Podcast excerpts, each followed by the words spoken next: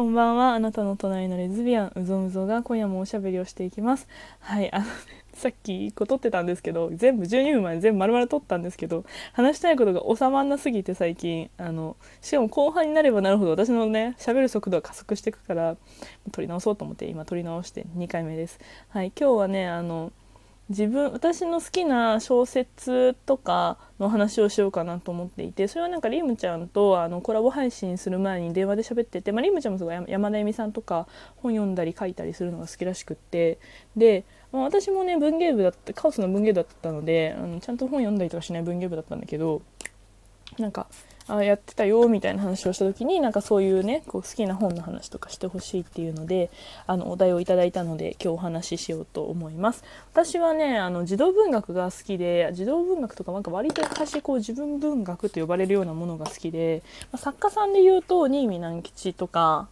あと宮沢賢治あと芥川龍之介がすごく好きでその3人がすごい好きで、まあ、トップは新見南吉であの芥川宮沢賢治って感じなんですけどあの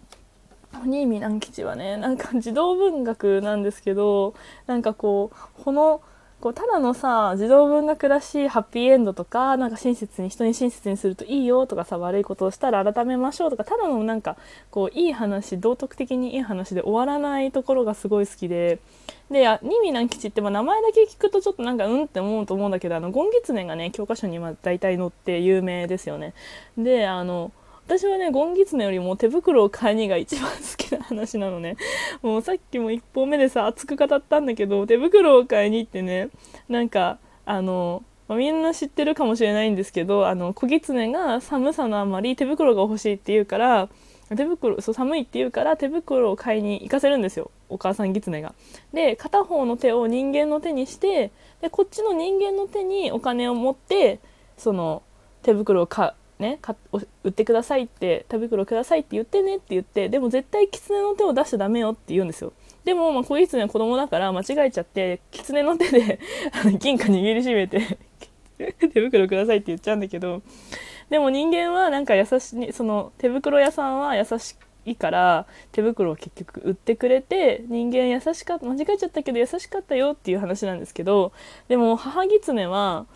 あの人間に意地悪をされたことがあって人間のことを信用しないんですよ。だから子供に、まあ、片方人間の手に化かしてあの化けさせて、まあ、絶対間違いないねって言ったんですけどなんかいい人だったよっていうのを小狐から聞いてで最後のねその新見南吉のその手袋を買いの最後の23分の中になんかにあの親狐が人間って本当にいいものなのかしらみたいないい人なのかしらっていう文があってもうそれがねめちゃくちゃに好きなんですよなんかこうただあなんか人間優しくてよかったねで終わらないみたいなところがちょっとほの暗くてちょっと悲しくてなんかちょっと考えさせられるこう一筋縄ではいかないところがすごく好きで。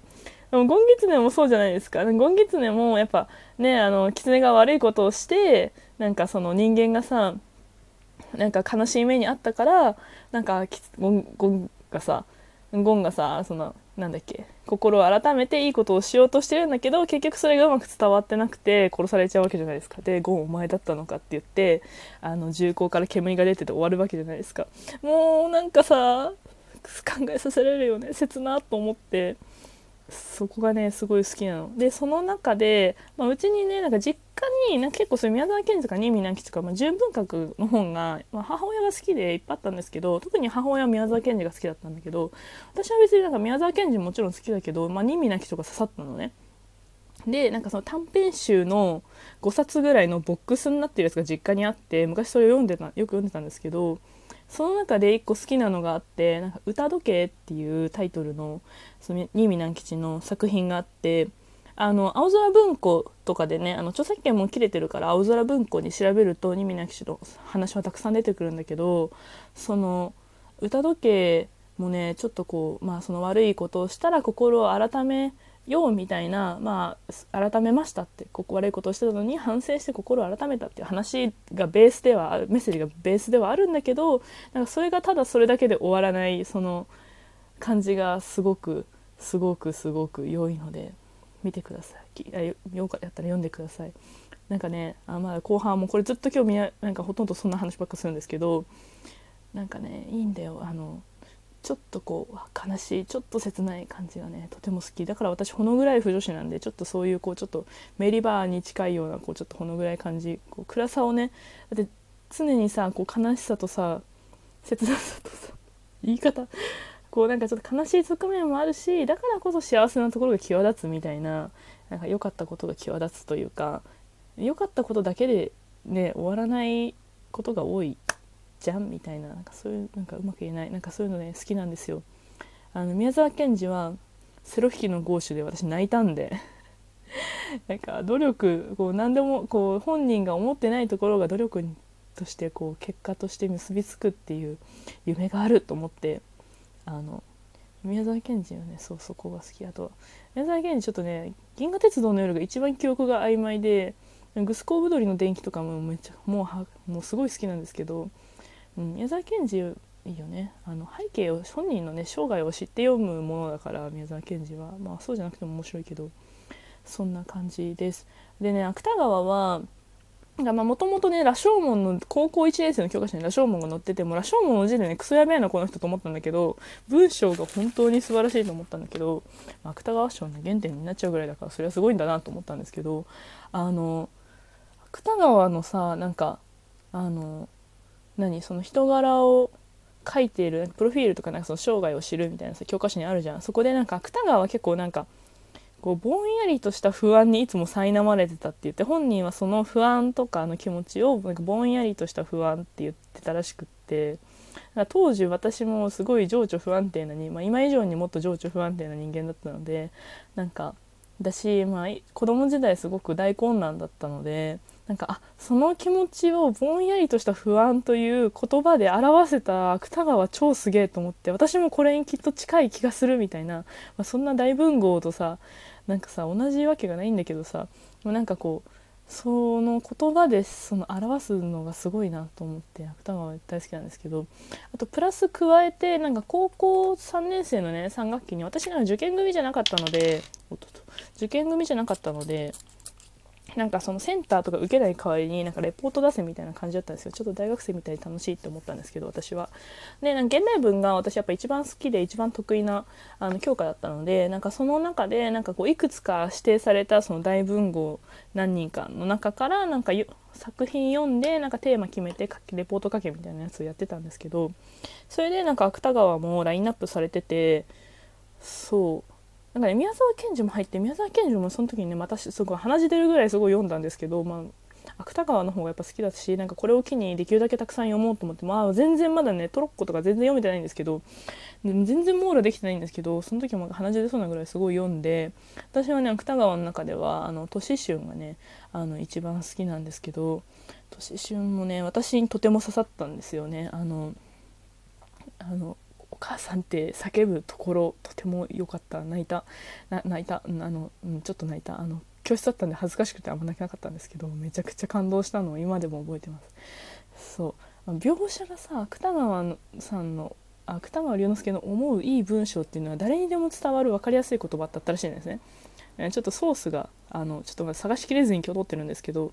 その赤いりんごだったら絶対赤いりんごって伝わるじゃないですか。りんご赤くなってるりんごなんだなみたいな。それぐらい分かりやすい文章で書くものがいい文章みたいな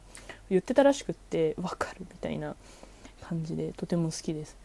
しかもさ芥川のさ文章さめちゃくちゃ句読点が多いのなんかもうクソリポーチさんなんじゃないかと思うぐらい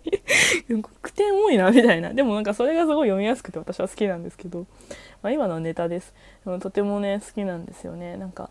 うんそれぞれなんかそのいいところがあって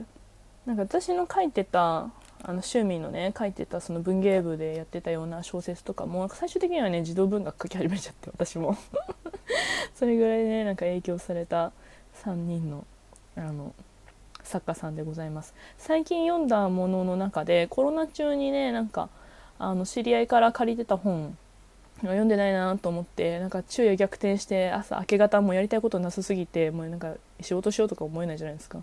だからなんか本読んでたんですけど「あの羊と鋼の森」っていうなんか何年か前に本屋大賞を取ってたんですよね。取ってたのはしてたんですけどなんか読んでなくてでもなんか借りてて読んだらめちゃくちゃ感動しました。あの何が感動したかっていうとなんかそのピアノの調律の話だからなんか音楽の話なんですけどなんかその音の美しさを